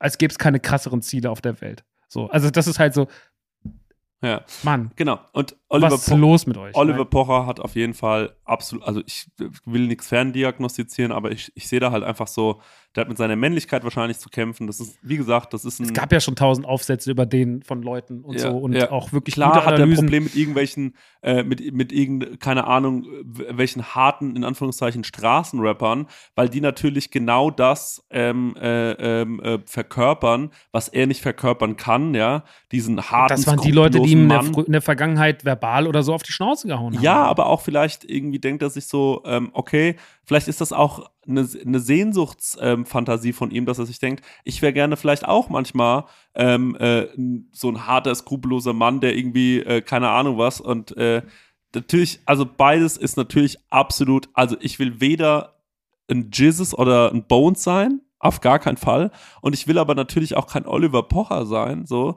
sondern man muss halt irgendwie aufhören, die ganze Zeit sich irgendwas rauszusuchen und ähm, sich damit zu therapieren, was man gerne oder was man an sich selbst vermisst oder sonst irgendwas. Ähm, das ist ein harter Weg und auch für einen Oliver Pocher ein harter Weg, weil es gibt immer was, wo man sich denkt, also weißt du, so ein, so ein, so ein Jizzes, der hat sich wahrscheinlich, der hat sich die ganze Fresse voll tätowiert und äh, sieht einfach, äh, sieht furchteinflößend aus und denkt, geil, das ist das, was Frauen wollen. Ich bin furchteinflößender Magger. So, und dann guckt seine Frau mit ihm Call Me By Your Name, sagt Timothy Chalamet ist schon ein heißer Typ vielleicht. Und dann ist er so, fuck, ich bin völlig in die falsche Richtung gelaufen. Und der läuft rum und sagt dann wahrscheinlich so, das sind alles Schwuchteln, so, keine Ahnung. Und so kompensiert der das. So, und dann kommt, äh, und dann kommt Timothy Chalamet vielleicht und der sagt so, ja, also das ist ja voll peinlich. Wie kann man nur so ein aufgepumpter ähm, äh, Straßenarzt sein oder so? Weil der das vielleicht auch irgendwie kompensieren muss. Wer weiß. Also wahrscheinlich muss der nicht so viel kompensieren, weil der ist gerade hottest shit on earth. Aber ähm, das sind halt so Sachen, wo ich mir so denke, ich hab, ich merke das richtig. Jeder hat so seine Issues und wie die das dann immer kanalisieren und rauslassen. Und bei Oliver Pocher, also das wirklich, ich glaube, das kann dir jeder äh, der auch nur ansatzweise sich mal mit sowas auseinandergesetzt hat, sofort sagen so, Bro, such dir einfach einen Therapeuten und hör auf, also ich verstehe ja, wenn man auf Leuten rumhackt, die wirklich scheiße am, also weißt du, wenn der jetzt sagt 187 Straßenbande und jetzt hacke ich mal auf den rum, dann bin ich so, okay, fair. Weil ich glaube, es gibt Sachen, wo man mal sagen kann bei denen, das ist nicht okay, was die gemacht haben vielleicht, ja. Und das, und vor allem, da musst du Eier haben, äh, sich mit denen anzulegen. Da kann er zeigen, dass er wirklich Eier hat. Sich mit einer 20-Jährigen anzulegen, die ein Instagram-Profil hat oder so, mhm, Bro, Weil sie Kuchenteig verkauft, keine das Ahnung. Ist, das ist wirklich cheap. So, das kann absolut jeder. So, das leg dich mit jemandem an, wo du, wo, wo Leute sagen würden, krass, dass er sich das traut, hätte ich nicht gedacht. Leg dich doch mal an mit ähm, einem Arafat oder sonst irgendwas. Mach das doch mal so, dann hast du mal, dann, und wenn du Sachen findest, wo du sagst, da müssen wir mal zurecht das drüber reden. Das ist halt immer alles so einfach, ne? Die nehmen sich immer sehr einfach Ziele. Ja, genau. Das ist halt immer so dieses, na, wir suchen uns den, den Schwächsten raus und auf dem hacken wir dann rum. Und natürlich gibt es dann auch Mädels, die sagen so, ähm, das ist das ist für die auch ein Thema, die sagen, ey, warum gibt es Frauen, die sind irgendwie, die haben irgendwie 60, 70, 80, 90.000 Follower, die laden doch auch nur ein Foto jeden Tag hoch und wieso verdienen sie super viel Geld und gucken da vielleicht neidisch drauf und freuen sich dann auch, wenn Oliver Pocher die mal so ein bisschen rund macht und sind dann so, hast du es schon gesehen über die? Und freuen sich dann darüber auch ein bisschen und das was wird immer Abnehmer finden und das ist so traurig und ähm, äh, wirklich eigentlich ein Armutszeugnis, Leute wenn ihr euch über sowas ergötzen könnt, wenn andere Leute ähm, fertig gemacht werden. Das ist nicht okay. Das ist wirklich einfach nicht okay. Ja, aber ich glaube auch deswegen hören wir True Crime Podcasts. Ich habe neulich darüber nachgedacht, warum hören wir das so gerne? Weil der Mensch sich immer am Leid anderer ja. ergötzt, egal ob es Mord ist, deswegen gucken wir, also keine Ahnung, das ist, das ist, ja. das, da kann sich auch keiner von uns vor frei, freisprechen. Ja. Ich konsumiere auch Sachen, wo man sagt, das ist auf jeden Fall, äh, da wurde gemobbt oder sonst was. Oder ich habe mir auch schon solche Sachen reingezogen, wo Leute so ein bisschen mal so vorgeführt wurden, die ich nicht leiden kann und so, ne? Und wenn man sagt, okay, der steht gerade in der Öffentlichkeit, scheiße, da, ja, der fand ich eben schon mal kacke, also keiner kann sich davon freisprechen. Aber am Ende des Tages kann ich trotzdem für mich reflektieren und sagen, so, richtig geil ist es nicht, weder von mir und noch vom Rest so. Und das also ich glaube, das ist vielleicht zumindest der richtige Anfang, weil sich hinzustellen, zu sagen, das ist nicht cool, da muss man mhm. erstmal vor seiner eigenen Haustür kehren. Und da kann ich sagen, da liegt bei mir eine Menge Staub. also das same, ist so, ja, ja deswegen, also ich brauche da überhaupt nicht jetzt zu sagen, ich stelle mich jetzt auf ein hohes Podest und sowas. Ich habe genug Scheiße in meinem Leben gebaut und ich brauche immer noch genug Scheiße. Und wir haben aber auch die schon, Scheiße. Ganz kurz, ne, nur um uns hier nicht als Moralritter hinzustellen, wir beide haben wirklich, glaube ich, also bestimmt auch schon Lästerrekorde aufgestellt über gewisse Leute. Ja, ja, klar. Das stimmt. 100 Prozent. Ja. Also 100 Prozent.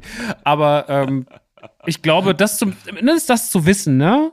Und, und das vielleicht so, so, so reflektieren und diesen Anteil kleiner in seinem Leben zu machen, ja. ist, der richtige, ist der richtige Ansatz und mhm. der richtige Weg. Mhm. Nicht mehr zu sagen, wenn mir wenn ich was scheiße finde, dann muss ich darüber twittern und abranten ja. und bla bla bla bla bla und hier gegen die Person schießen und so. so. Ich finde, man kann das runterfahren. Und das sollte man versuchen und vielleicht machen es die Leute auch. So, Filme, haben, Leute, oder? Äh, genau, es ist natürlich äh, eine Reihe, also wir müssen alle ständig äh, lernen und das, das sowas dauert halt einfach. Und immer wieder hört man, und dann hört man irgendwann mal so einen Punkt von jemandem Und dann ist man so, stimmt, du hast eigentlich recht, ich bin ja eigentlich eine arme Wurst, wenn ich darüber äh, so und so rede und so. Ähm, das ist auch hart, sich sowas selbst einzugestehen. Und es ist generell immer hart, sich sowas selbst einzugestehen. Ähm, das, äh, das tut weh, das tut richtig weh. Gut. Ähm, Wollen wir eine Ja. kurze Pause machen? Weil eine haben kurze noch, Pause. haben wir eine kurze Werbung. Ähm, äh, warte mal, ich würde noch, äh, ich würd noch eine Sache fragen. Ähm, und wem würdest du gerne mal eine Stelle geben? nee, wir machen mal eine Kurzpause. Okay. Vielleicht ist es besser, bevor wir uns jetzt hier, weil das kann in eine ganz sch schwer, äh, schlimme Richtung Also ausgehen. den da Vortrag gerade eine halbe Ja, Stunde halten ja. und dann sagen, und wen willst du mal in die das wäre Fresse wär boxen? einfach witzig. Das- weißt du, ich habe mir gedacht, es wäre doch geil, wenn du jetzt sagst, ähm, ja, so und so und so, so, so und so, ja gut. Aber als nächstes kassiert Felix Lobrecht. Also, weißt du, wie ich meine? Das wäre schon funny. Ähm, Beim Podcastpreis mal beim hochgehen. Podcastpreis mal hochgehen. Was gemischtes Hack. Nein, lieben Gruß. Ähm, gut, dann machen wir kurz Werbung und dann können wir wieder.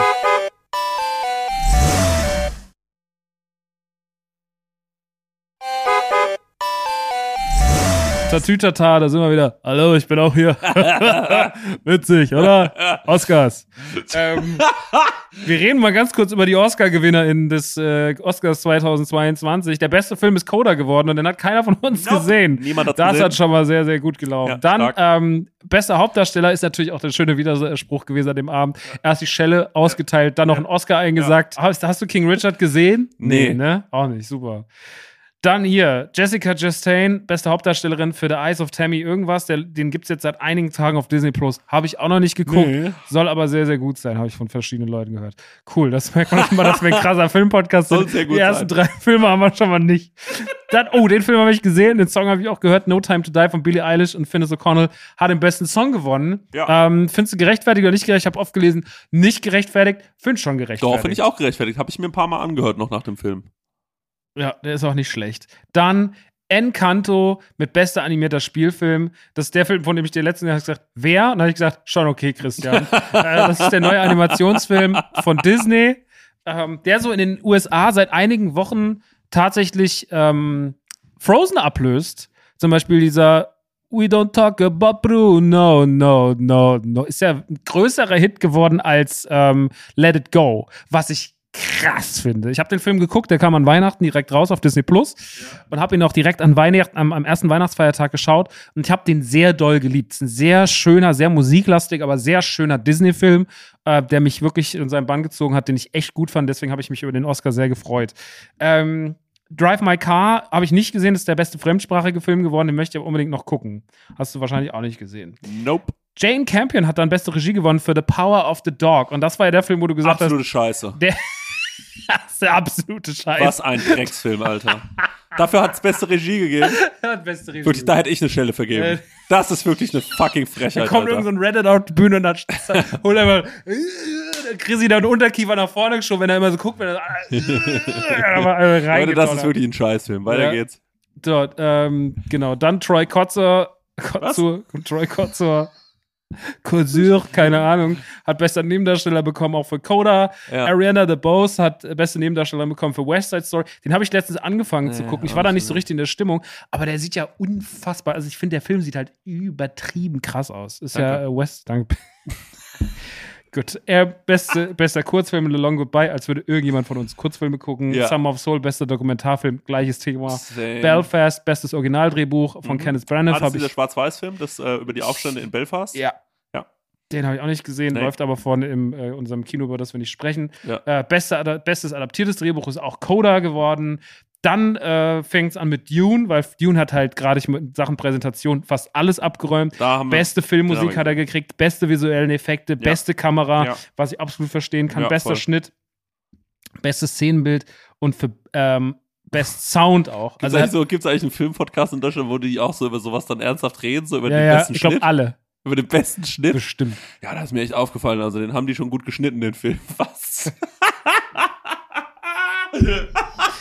und dann hocken Leute so in der U-Bahn Ich weiß schon, dass bei der nächsten Autokino-Show im 2023 einer auf die Bühne kommt und uns eine Backpfeife Ja, ja. gibt. Und dann hocken Leute in der U-Bahn und sind so, boah, ich brauche ein bisschen Auszeit von meinem Leben. Ich höre mir jetzt nochmal da dieses, äh, diesen Podcast an. Da reden Cinema Strikes Back und dann, Ja. der Schnitt ist wirklich Schnitt gut. ist wirklich ein teuer Schnitt. Aber das ist dann auch bei Kino Plus, wo Leute gecancelt werden, weil die was kopiert haben, ne? Ja, ja, Oder? ja. Ähm, The Queen of Basketball, bester Dokumentar-Kurzfilm. Ich wusste gar nicht, dass es diese Kategorie gibt. The Eyes of Tammy Faye. Wie wenig geil will was klingen, so. So wie wenig kann mich was ansprechen. So, du? jetzt zeigen wir euch mal ganz kurz die Nudel. Die Nudel kann kochen warm, die Nudel kann kalt. Das ist der beste Dokumentar. Der beste Dokumentarfilm über die Peter Nudel. Ludolf über Peter die Ludolf Nudel. redet über die Nudel kannst du essen kalt, Nudel kannst du essen warm. Das kann aber Max Lessmann wirklich. Max Lessmann, meine Damen und Herren. Hat uns ein Ähm, Referat über die Ludos gehalten, nur ganz kurz, damit ihr wisst, um was es geht.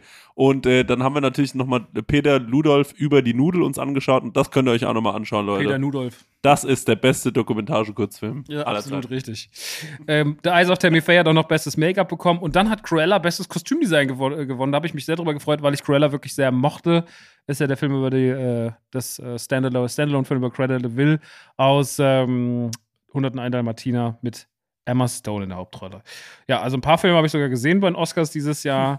ähm, Licorice Pizza hat leider keinen bekommen, was ich sehr schade finde, aber so Ja. Ist es dann wohl.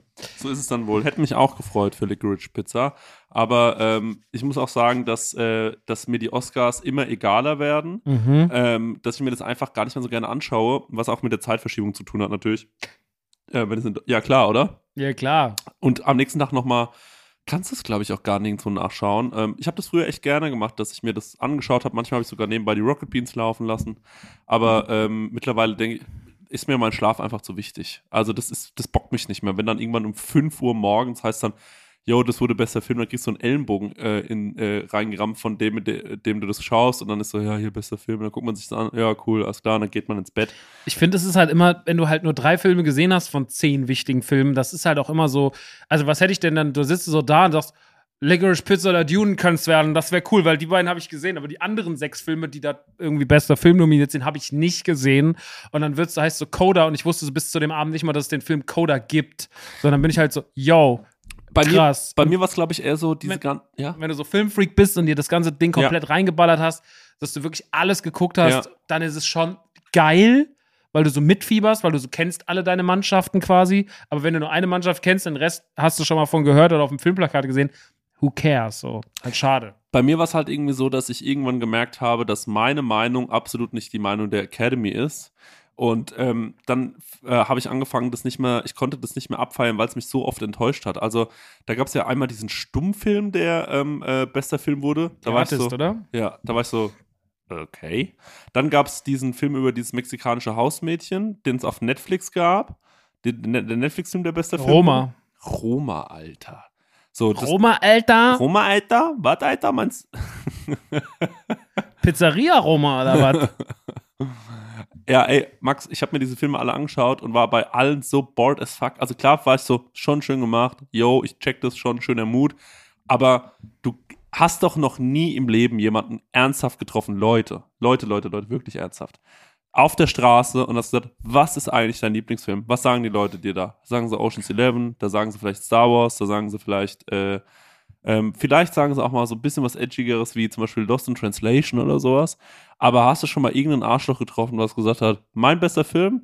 The Artist, das war mal so ein Stummfilm, das ist einfach ein Meisterwerk gewesen. Ich habe ja gestern Abend eine Umfrage tatsächlich gemacht, weil ich, weil diese, diese vier, so Name for vier Filme raussuchen, Hm. nur ein Still posten ohne Mhm. den Titel. War so ein Twitter-Thing. Das war so ein Twitter-Thing und dann habe ich das nochmal auf, habe ich nochmal auf Instagram die Leute gefragt. Und es ist halt schon, keiner nimmt so einen Film. Ne? Nein. Also du hast so 150 Antworten Ja. und liest dann so insgesamt 600 Filme, Ja. aber es ist so kein einziger, Ja. wo du sagst so The Artist oder sowas Ja. oder Roma. Leute sind Dune, Star Wars. Pulp Fiction, Lost in Translation, Ghibli-Filme. Disney-Sachen, so das ist das, was die Leute nennen. Aber so dieses ganze. Und ich glaube, im Herzen, Das die Frage Punkt. ist halt immer so. Also ich kann ja so Filme sehen und auch appreciaten, Mhm. ne? So, ich kann Mhm. das schon verstehen, warum Mhm. dann so ein Film gut gemacht ist. Mhm. Aber ich muss ehrlich sagen, die Filme, die meine Top 4 kommen oder meine Mhm. Top 10 oder meine Top 20, das sind die Filme, die mich am Ende berührt das haben. ist der Punkt. Dankeschön, das ist der Punkt. Ja. Das, die müssen mich touchen. Ja. Und wenn ich einen Film gucke, wo ich weiß, so der ist zum Beispiel Moon, äh, wie heißt der nochmal? Moonlight. Moonlight. Ja. Ist einer der Top 10 langweiligsten Filme, die ich in meinem ganzen Leben gesehen habe. 100%. Ich habe den gesehen und ich habe verstanden, warum den Leute gut finden, Ja. aber ich habe ihn aus persönlicher Sicht gehasst. Ja. Weil ich mir nur die ganze Zeit dachte, so, Mann, ist der lame. Ja. Kann man es nicht irgendwie ein bisschen spannender erzählen? Oh mein Gott, der hat einen Oscar gewonnen? Come on. Ja. Und so ging es mir halt damals bei Moonlight richtig, richtig Ja. krass so. Ähm, das tut mir auch echt leid für Leute, die sagen, es ist ein toller Film.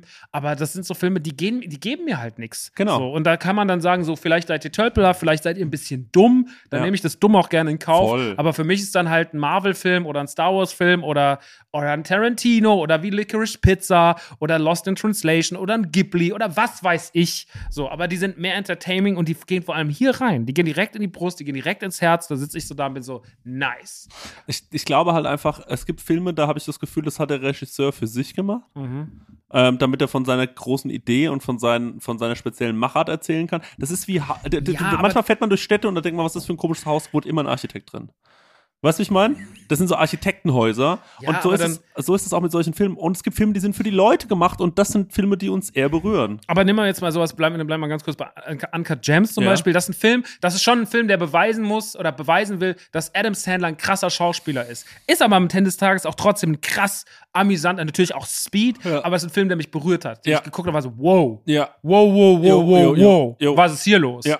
Ja, und das hast du aber gerade A24-Produktionen sind da eigentlich meistens ein gutes Beispiel Ja. für, weil das sind immer so Sachen, wo du sagst so, yo, zum Beispiel The Farewell ist ein super schöner Film über Ja. diese Frau, die auf den, auf den Geburtstag ihrer Oma fährt, die und den habe ich geliebt damals und so. Und das sind so Filme, die gehen direkt hier irgendwie rein, aber weiß ich nicht, die berühren mich auf eine gewisse Art und Weise. Und manchmal habe ich das bei so Sachen, oder auch, auch sowas wie Parasite oder sowas. Das sind Filme, die kann die kapiere ich, die finde ich krass. So, ich glaube, ich habe schon verstanden, was einen guten Film ausmacht. Ähm, aber ja, es, manchmal gibt es so Dinge, die. Also es geht ja auch anders, will ich nur sagen. Du kannst ja auch einen Film machen, der diese Kriterien erfüllt und der was bewegt in der Welt des Films, aber der trotzdem irgendwie spürbar ist. Ja, den ich Ja. fühlen kann. Und ich finde sowas wie ich bleibe jetzt mal bei Moonlight, weil zum Beispiel Roma oder Artist habe ich nicht gesehen, die will ich jetzt nicht als Beispiel nehmen. Äh, aber sowas wie Moonlight, den habe ich gesehen und war so, nichts hat mich in meinem Leben mehr gelangweilt als dieser Film. So, wenn ich zwei Stunden einfach nur in einem leeren Raum sitze mit weißen Wänden, hätte ich den gleichen Effekt gehabt. Doch, weißt du, was mich auch so gelangweilt hat? Stanley Kubrick, Odyssee im Weltraum. Ja, aber da betrachte ich wieder den Zeitraum, wann der Ja, kam und ja, was der fürs ja. Kino gemacht hat und was das eigentlich für ein Wegweiser war für die Sachen, die wir dann geliebt haben, wie Star Wars und sowas. Ich verstehe schon die. Faszination davon, aber der Film ist natürlich, wenn der Typ 20 Minuten Kabel durchschneidet, ist man schon so, Mann. Oder diese Affen, die sechs, s- s- 16 Stunden um diesen Obelisken hüpfen. Da bin ich verrückt geworden, wirklich. Aber das ist vielleicht auch ähm, ein ADHS-Problem, ich weiß es nicht. Okay, kurzer, ähm, ich habe mir ein äh, TV-Format überlegt und das würde ich dir gerne pitchen. Mhm. Und ähm, äh, da, äh, da- das, das können wir jetzt noch ganz kurz besprechen. Mhm. Ähm, dann kannst du noch ein bisschen, wir haben noch einen, einen Film haben wir ja dabei, ne? Heute. Du hast ja, Ein Film mal dabei. du hast einen Film geschaut, kannst du schon mal verraten, wie der heißt? Nightmare Alley. Okay, ich habe den auch angefangen zu schauen, bin, ähm, habe ihn aber nicht fertig geschaut. Dann wollte ich einen Shrek-Marathon starten, habe das auch abgebrochen. Das Wochenende war voller Du wolltest Abbrüche. Shrek mal, also Shrek. Ein Shrekathon wollte ich machen. Ich habe noch nie richtig Shrek geschaut. Du hast nicht Shrek 1 und 2 Doch schon, aber als Kind. Und ich habe jetzt neulich wieder gehört von einem Kumpel, hey, ich habe einen Shrek-Marathon aufgezwungen bekommen von einem Freund, der gesagt hat, Shrek sind wahnsinnig gute Filme, vor allem der Zweier. Und da war ich so, hm, krass, habe ich noch nie gemacht. Und da war so, mach mal. Und da war ich so, okay, dann mache ich das mal. Habe ich vor ein paar Jahren gemacht, weil wir mal eine Mike Myers Folge gemacht haben bei Nukular. Und Shrek 1 und 2 sind immer noch grandios. Mhm. 3 und 4 finde ich so, äh, aber 1 und 2, also der Zweier, huiuiui. Oh. da gibt es so einen Typ, da gibt es ja eine Polizei in Ja. der eine Szene. Und Polizei hat ja manchmal so, also normale Polizei hat Pfefferspray. ja. Und die Polizei hat aber, weil es ja in einer anderen Zeit spielt, riesige Pfeffermühlen. Und dann macht er dem so eine Pfeffermühle ins Auge. Und da hab ich geheult vor Lachen. Ja. Ey, bei Shrek habe ich schon ein paar Mal wirklich, also Shrek ist genial. Großartig. Shrek war genial. Aber gut, kein, ist ja jetzt auch kein Thema. Nee, ist gerade kein Thema, Aber vielleicht machen wir irgendwann mal eine Shrek-Folge. Hätte ich Bock drauf. Ich würde mal- ich würd für dich auch nochmal alle Shrek-Filme gucken. Und Also- sogar mit dir zusammen würde ich alle Shrek-Filme geil. Okay, geil. Eine Shrek-Folge fände ich sehr, sehr cool. Da kann man auch ein richtig schönes Cover machen. Ja. Da könnte Zwei Oger. zwei Oger. Auf jeden Fall, ähm, ich habe mir ähm, gestern Abend, als ich den Film mal wieder pausiert habe, lag ich einfach nur regungslos auf der Couch Und dann ist mir eingefallen, ich war ja mit Max Lessmann in Kopenhagen und der redet ja gerne über Trash-TV. Mhm. Und da ist mir aufgefallen, ähm, Trash-TV, da kann man sich bestimmt noch coole Formate ausdenken, ne? Mhm. Und dann ist mir wieder eingefallen, kennst du Undercover Boss? Mhm. Da gab es eine großartige Folge mit Detlef die Soest, Meme-Folge. wo Detlef die Soest verkleidet war. Und das kann sich wirklich jeder, der das nicht kennt, nochmal googeln, wie Detlef die Soest beim Undercover Boss aussah, weil ich sage, wie es ist. Das war einfach nur das Größte, was ich je gesehen habe. Und Detlef die Soest hat ja dann die ganze Zeit auch, also seine Verkleidung ging so weit, dass er über sich nur in der dritten Person gesprochen hat. Und jetzt habe ich aber gehört, es gibt auch eine Angelo Kelly-Folge. Und da ist natürlich das Problem, Angelo Kelly, der hat ja nicht so einen richtigen Beruf, ne? Sondern der ist halt nur Sänger oder sowas. Mhm. Und der hat jetzt aber nicht so ein Angestellten-Team, wo er so vorbeikommen kann, wie jemand, der jetzt zum Beispiel beim Maika die Wurst kontrolliert, sondern ähm, der ist dann auf die Straße gegangen, hat dann einfach sch- gesungen und dann haben die, hat er so sich mit den Leuten unterhalten und dann sind die nicht drauf gekommen, dass es Angelo Kelly ist und das ist schon echt, also Hast du das mit Bushido gesehen? ja, Als Bushido, als die Amazon-Doku kam, Prinz Pi. aber hat trotzdem so geredet. Ja, kennt ihr Bushido, Alter? Oder was so? Ja, Dicker, kennst du nicht Bushido? Was? Das ist die Verkleidung. Dass er aussieht, als würde er irgendwie für die UNICEF arbeiten, aber immer noch redet wie ein Assi. Ey, das findet ihr Bushido so? Der hat einfach nur Wanderklamotten an und längere Haare. Das ist so blöd. Ja. Diese ganze Nummer, also das war wirklich der weirdeste und dümmste Ja. Promo-Move dieser Kampagne. Naja, gut. Auf jeden Fall ähm, habe ich äh, mir dann überlegt, ich habe mir jetzt ein Format überlegt und das würde ich dir jetzt gerne pitchen. Mhm. Dann kannst du überlegen. Vielleicht hast du auch noch ein paar Ideen. Also das Format, die Formatidee heißt Eltern undercover. Und ähm, wie findest du den Titel schon mal? Schon mal neugierig. Gut, okay, gut. Also auf jeden Fall habe ich mir gedacht, läuft auf Kabel 1 oder RTL 2. Er, eigentlich eher ist es ein RTL 2 Format, fairerweise. Mhm. Und ähm, es geht folgendermaßen los. Man sieht eine Familie, der Vater würde ich sagen Anfang 50, die Mutter Mitte 40. Mhm. Ein Kind noch relativ jung, am spät noch mal ein Kind gemacht, zwei Jahre alt. Das andere Kind mitten in der Pubertät. Saskia, 14 Jahre alt. Man merkt, man kriegt so ein paar Eindrücke. Sie sitzen in der Wohnküche, ja. Mutter hat einen Kaffee gekocht. Vater kommt gerade von der Arbeit heim und sagt, na Schatz, gibt ihr einen Kuss auf die Backe. Mehr ist da nicht mehr Mhm. gucken, ähm, äh, guckt, was es zu essen gibt, was gibt's zu essen. Sie sagt, heute habe ich mal Lasagne gemacht. Der, äh, der Vater dann so, ja, herrlich. Setzt sich hin, redet kein Wort, guckt, guckt auf die Zeitung, Mutter serviert das Essen. Dann merkt man, da ist, ein, da ist was los in dem Haushalt, denn die Tochter ist einfach nicht mehr zu bändigen. Ja? Kommt auch ein Sprecher, der das Ganze so ein bisschen erklärt, sagt, die Tochter ist einfach nicht mehr zu bändigen. Die 13-jährige Saskia ähm, ist mitten in der Pubertät, trifft sich heimlich mit Jungs und die Eltern haben Angst, dass sie Drogen nimmt. Und dann sieht man halt einfach, dass sie sich so fertig macht vom Spiegel. Saskia zieht sich ganz schön freizügig an. Der Vater sagt, na, die zieht sich aber ganz schön freizügig an. die, Mutter sagt, ja, und vor allem, es ist ja immer so kalt draußen. Und dann kommt, äh, kommt, und dann hört man Saskia, wie sie so sagt, so, ja, mir ist es nicht kalt, also ich friere eigentlich auch nie und wenn ich wirklich mal friere, dann leiht mir, äh, der, äh, dann, dann, dann leiht mir auch irgendjemand seine Jacke, da sind voll die netten Jungs, die leihen mir dann immer die Jacken und man sieht den Vater, wie es ihn Rasen macht, ne, wie er langsam wirklich kurz davor ist, durchzudrehen. Die Mutter vermutet, dass sie Drogen nimmt, Saskia verlässt das Haus. Und dann kommt das große Umstyling. Der Punkt ist nämlich, mir ist eingefallen, dass bei Germany's Next Topmodel lieben die ja Umstyling. Mhm. Das ist immer was Lustiges. Habe ich mir gedacht, genial wäre jetzt natürlich, wenn man sagen würde, pass auf, wie kriegen wir das hin, dass unsere Tochter den schlechten Umgang los wird? A, wir machen es folgendermaßen, weil man sagt ja immer, bevor du Drogen nimmst mit irgendjemandem, nimm sie mit mir. Und das ist so ein bisschen die Idee des Formats. Die Eltern werden zu dem neuen schlechten Umgang des Kindes. Die kriegen dann Umstyling. Der Vater kriegt dann so eine Kappe schief aufgesetzt, weißt du?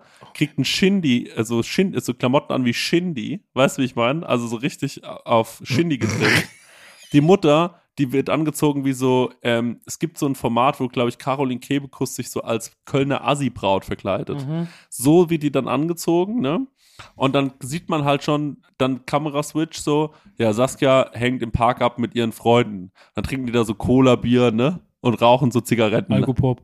rauchen so Zigaretten und dann gesagt, Auftritt der Eltern. Und dann kommen so die Eltern angelaufen, aber so als coole Jugendliche verkleidet und sagen so, hey, na, schon die neue Platte von Eminem gehört über Cringe, weißt du, und führen dann solche Gespräche und versuchen sich dann so quasi so zu tun, als wären sie jugendlich und wollen sich dann so in diesen Jugend, in, in diesen Freundeskreis rein, äh, rein äh, flexen und versuchen ja aber auch die ganze Zeit so unterschwellig irgendwie noch eine gute Botschaft zu vermitteln. Die sagen dann so, dass sie, yo, ey, hast du eigentlich für die Schule gelernt? Und dann sagt Saskia so, nee, auf keinen, Mann, übelst lame. Und dann sagt so der Vater, ja, Mann, voll lame. Aber das Ding ist, ey, Englisch muss man sich echt reinziehen, weil vielleicht wirst du ja noch mal eine Rapperin oder so und dann kannst du kein Englisch, wäre übelst, wär übelst cringe.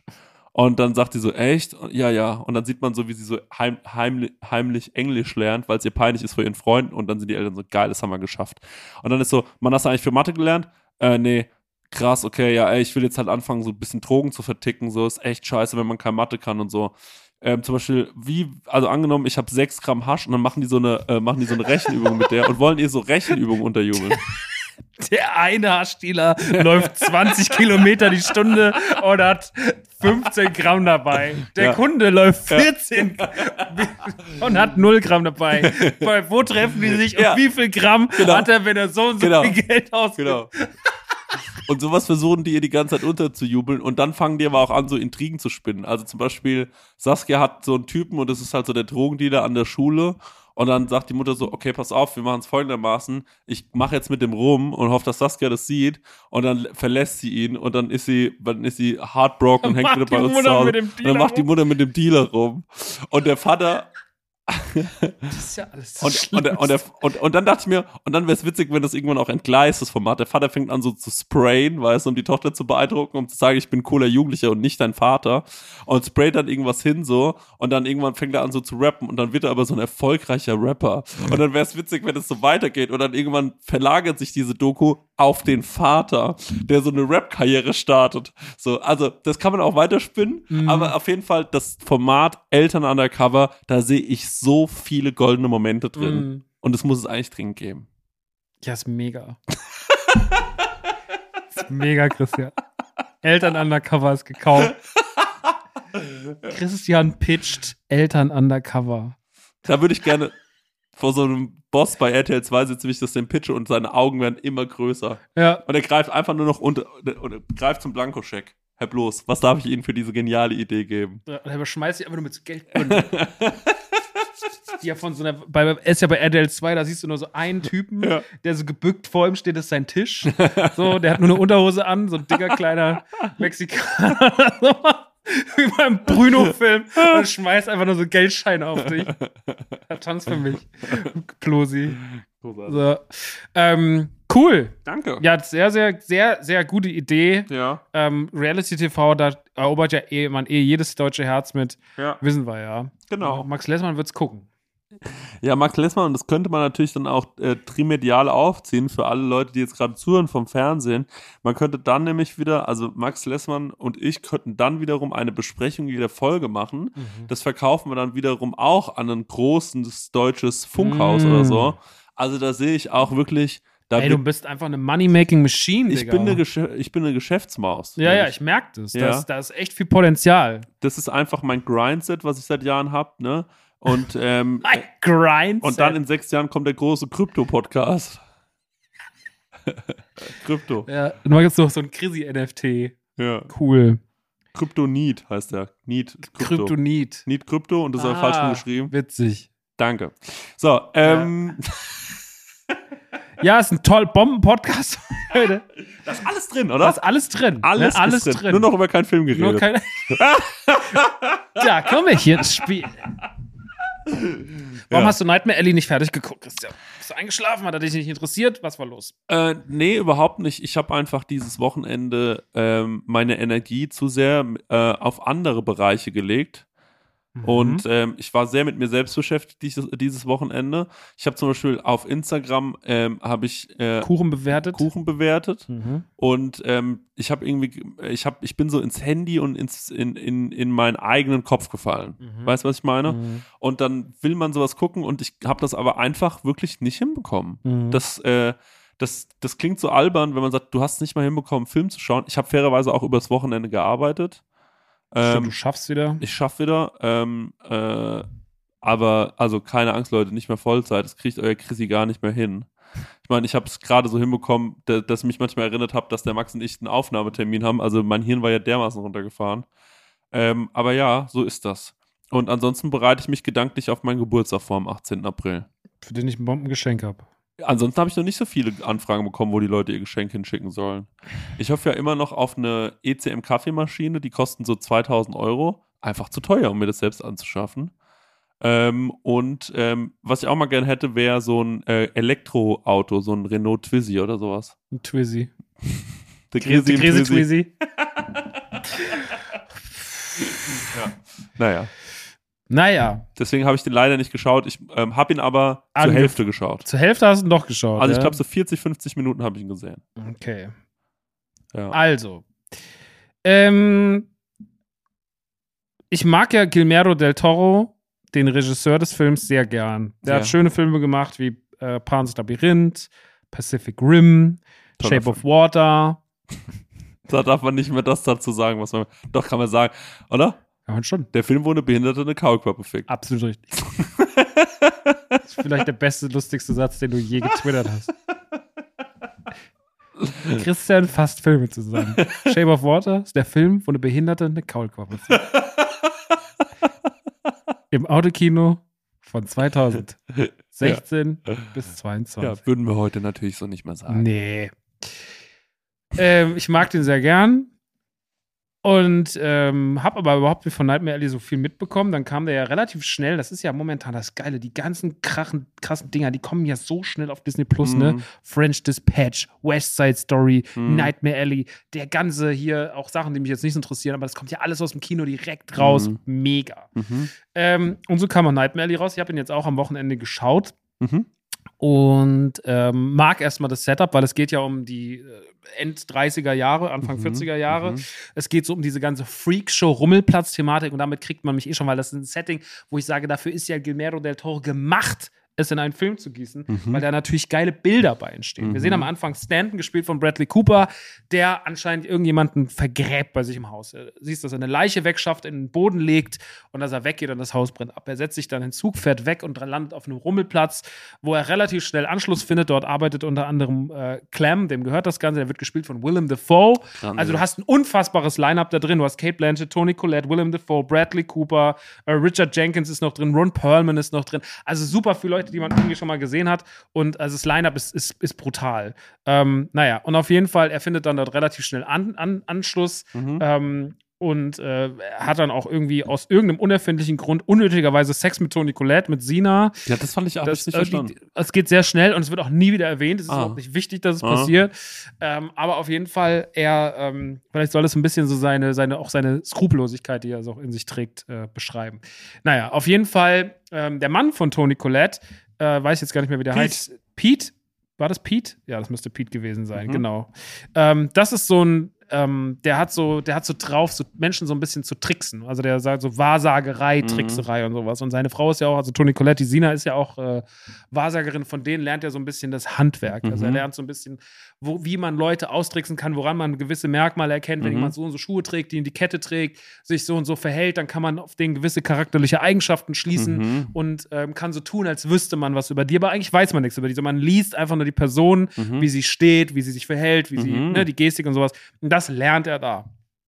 Und das lernt er mit einer wahnsinnigen Inbrunst. Er wird sehr, sehr schnell sehr, sehr gut darin und äh, lernt dann auch noch seine, seine sehr schöne, sehr bezaubernde Freundin, die Molly, kennen. So, die ist irgendwie so, die macht auch, hat auch bei dieser Freakshow so ein Ding, die tolle, lässt so, tolle Frau. die lässt irgendwie so Elektroströme durch ihren Körper fließen und also es ist alles visuell Bombe. So der ganze Start mit diesem Rummel und wenn er da in diese Höhle reingeht. Und dann gibt es auch noch diese, diese Geeks. Das ist auch noch Teil dieses Rummelplatz und zwar dieser, dieser Clem, Mhm. der macht so Geeks gefügig, das sind meistens irgendwelche Trinker, den macht er immer so einen Tropfen Opium in, in den Drink rein und dann macht er die so gefügig und das werden dann halt so Freaks, wo man sagt, man weiß nicht, ob sie Mensch, halb Tier und dann schmeißen die halt, diese Geeks sitzen unten, sind so kaputt und komplett am Arsch und den schmeißt man halt so ein, so ein lebendiges Huhn in, die beißen dann dem Huhn in den Kopf so und fressen Mhm. halt dieses Huhn, weil die halt einfach komplett am Arsch sind. So Mhm. irgendwelche Obdachlosen, die man halt einfach Schlimmes braucht. Und ähm, genau, das passiert da ja und das sieht er ja auch dann Mhm. am Anfang und so aus. Und man sieht auch, wie skrupellos der als dieser Geek dann irgendwie krank wird und einfach vor dem Krankenhaus mit im Regen abschmeißen und sowas. Also es ist schon ziemlich krass. So. Mhm. Ähm, er hat dann aber irgendwann den Plan, so nachdem er merkt, er kann das alles sehr, sehr, sehr, sehr gut, haut er ab und äh, will halt sich, äh, will halt in die große Welt hinaus, verspricht Molly die Welt, sagt so, ey, ich werde dir, werd dir ein guter Mann sein und keine Ahnung. Und dann kommt ein Zeitsprung und er ist auf einmal ein sehr, sehr bekannter Mentalist, kann Sachen lesen, kann, kann Personen sehr gut deuten und äh, ist damit anscheinend inzwischen auf so nicht mehr auf dem Rummel tätig, sondern hat auf großen Bühnen. Sie sind zusammen ein Paar. Er ist aber schon nicht mehr so ganz cool zu ihr, er ist schon relativ von oben herab. Und irgendwann wird er von der Frau, dabei versucht der Frau ihn so ein bisschen zu äh, entblößen. Das ist Kate Blanchett äh, in der Rolle als, jetzt muss ich ganz kurz nach dem Namen gucken, Dr. Lilith Ritter, das ist eine Psychologin. Und ähm, die sagt so, ich glaube nicht, dass sie das so gut können und sowas und will ihn so bei einer Veranstaltung vorführen, dann führt er aber sie vor, weil er so gut darin ist und dann sagt sie, okay, sie hat jemanden, der ist so gut, ähm, der kann ihr helfen. Und dadurch, dass sie ja Therapeutin ist, hat sie wahnsinnig viele Akten über sehr viel reiche Leute, wo sie sagt, wir können die zusammen ausnehmen. Wir können zusammen dafür sorgen, dass gewisse Leute, die irgendwie, wo eine Frau, wo dann der Sohn gestorben ist und dann sagt, er, ich kann mit ihrem Sohn kommunizieren und sowas, dass er die Fähigkeit hat, diese Leute vorzuführen, denen viel Geld aus der Tasche zu ziehen. Mhm. So, und so nutzt er seine Fähigkeiten eigentlich für was Schlechtes. Mhm. Und das Ganze kippt natürlich und es äh, gibt dann so einen großen Fall ähm, von so einem Typen, der ziemlich viel Dreck am, Dreck am Stecken hat, wo er dann irgendwie dem, dem Tod seiner Verflossenen auf den Grund gehen soll. Und der Typ hat ziemlich viel Mieses mit, mit Leuten gemacht und sowas. Und das ist auch eine sehr schwierige Figur in dem ganzen Film. Und ähm, naja, hinten raus wird es dann auf jeden Fall, ich will jetzt nicht den ganzen Ding auflösen, aber es darum geht so. Das ist der große Plot. Ähm, ich finde den, find den wahnsinnig bildgewaltig. Ich finde, dass Guillermo del Toro einfach der perfekte Mensch ist, um solche Settings irgendwie zu erschaffen. So dieses 30er, 40er Jahre Setting steht, stand ihm schon immer einfach gut. Mhm. Das hat im Pan's Labyrinth auch schon geil gemacht. Dieses ganze Art Deco-mäßige, aber dann natürlich auch so die, also diese ganzen Räumlichkeiten, dieses Büro von dieser Dr. Lilith Ritter, wie das eingerichtet ist, wie das aussieht, so die, wie das gefilmt ist, dass sie auch immer so einen leichten, so einen, ähm, so einen, so einen Film Noir-mäßigen Touch hat, dass immer so Licht über ihr Gesicht liegt und sowas. Das ist schon geil gemacht. Das sieht alles visuell ist der, ist der eine 10 von 10. Ähm, der ist auch krass vom Soundtrack her. Also man hat den wirklich geil inszeniert.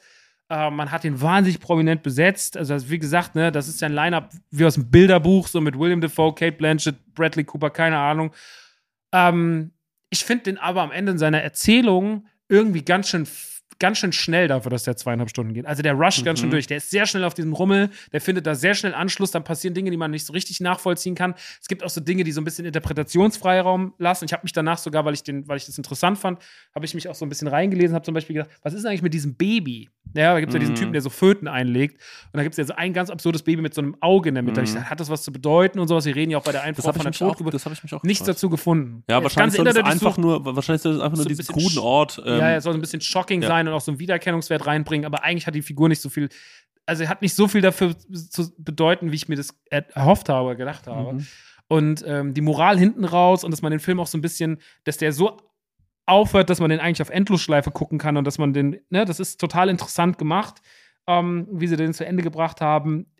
Ich ähm, mochte das schon, fand es aber vielleicht zwischendrin doch ganz schön schnell. Und ein Problem, das hatte ich in letzter Zeit öfter mal mit Filmen, das hatte ich auch zum Beispiel bei House of Gucci ähm, oder bei noch ein, zwei anderen Sachen die letzte Zeit. Manchmal gucke ich mir so Filme und denke mir so, manchmal habe ich das Gefühl, früher wurden Filme irgendwie greifbarer erzählt. Heute haben wir Filme, in denen sehr, sehr viel stattfindet in einer sehr langen Zeit, aber trotzdem ist wahnsinnig viel drin. Und bei House of Gucci war es auch so, okay, wir haben dieses unfassbare Line-Up, Mhm. wir haben diese eigentlich krasse Story, aber ich bonde mit nichts. So, ich Ja. gucke den die ganze Zeit und bin so, okay, der Film ist vorbei und ich bin so, ja, okay, war ein Film, Mhm. sechs von zehn, tschüss. So, bei Nightmare Alley war es nicht ganz so schlimm wie bei House of Gucci, aber ich habe den trotzdem geguckt und war so, ja, ich appreciate das, der sieht krass aus, der hat krasse Leute drin, aber irgendwie so hundertprozentig gecatcht hat er mich nicht. Und das habe ich in letzter Zeit öfter gehabt im Kino und in Filmen so. Und das ist irgendwie komisch. Mhm. So. Ähm, und das hatte ich bei Nightmare Alley auch. Ich fand den rein von der, der imposant, aber nicht so, dass ich dachte, der hat mich direkt erwischt. So jetzt nicht wie zum Beispiel, also Shape of Water war schon auch ein bisschen kitschig und so, aber Shape of Water fand ich schon geil, wie ich den Mhm. damals im Kino gesehen habe. Mhm. Der hat mich schon gekriegt, so, ne? Mhm. Oder Pan's Labyrinth war damals ein krasser Film. Ich finde so, da stimmt alles, die Zutaten sind alle irgendwie geil, aber am Ende schmeckt es trotzdem einfach nur okay. Keine Ahnung. Ähm, Ich verstehe genau, was du meinst. das hatte ich bei dem Film, fand den aber trotzdem gut. Ich habe dem bei Letterboxd eine 7 von 10 gegeben. Ich fand den, finde den auf jeden Fall, äh, finde den schon ganz cool und ähm, den kann man sich mal reinziehen und dass diese ganzen Dinge halt direkt auf Disney Plus landen, ist halt bombastisch. Also das ist Mhm. halt momentan wirklich, ey, das ist wirklich jeden Mittwoch kommt irgendein Kracher. So, das Mhm. ist heftig. Ja, cool. Das ist, äh, ich verstehe das äh, äh, ähm, genau, was du gesagt hast. So geht's mir ähm, äh, mit der Donauwelle. alle Zutaten mag ich. Es schmeckt auch irgendwie gut, aber es kickt mich nicht emotional. Erzähl nochmal so eine Zweitverwertung von irgendwelchen Instagram-Posts. Leute, was soll ich machen? Guck meine Story, ich habe über Kuchen geredet. Gängig. Kuchen, oder? ah, ja, ja. Max, mach mal mich nach. ja, ich lasse immer alles fallen.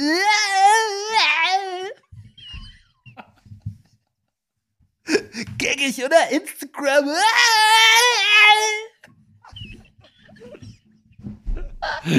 Ja, das bist du. Ja, Das ich habe ja, falls du dich kurz gefragt hast, habe ich gerade einen Spiegel aufgestellt, das war ich. Alles ist ein Gag. So, das. Ich bin eine Krise, ich moderiere jetzt ab. Ciao, Leute. Ja, tschüss. Bis zum nächsten Mal. Ne? bis zum nächsten Ciao, Mal. ciao. Tschüss, Gruß an Oliver Pocher. Ja, ciao.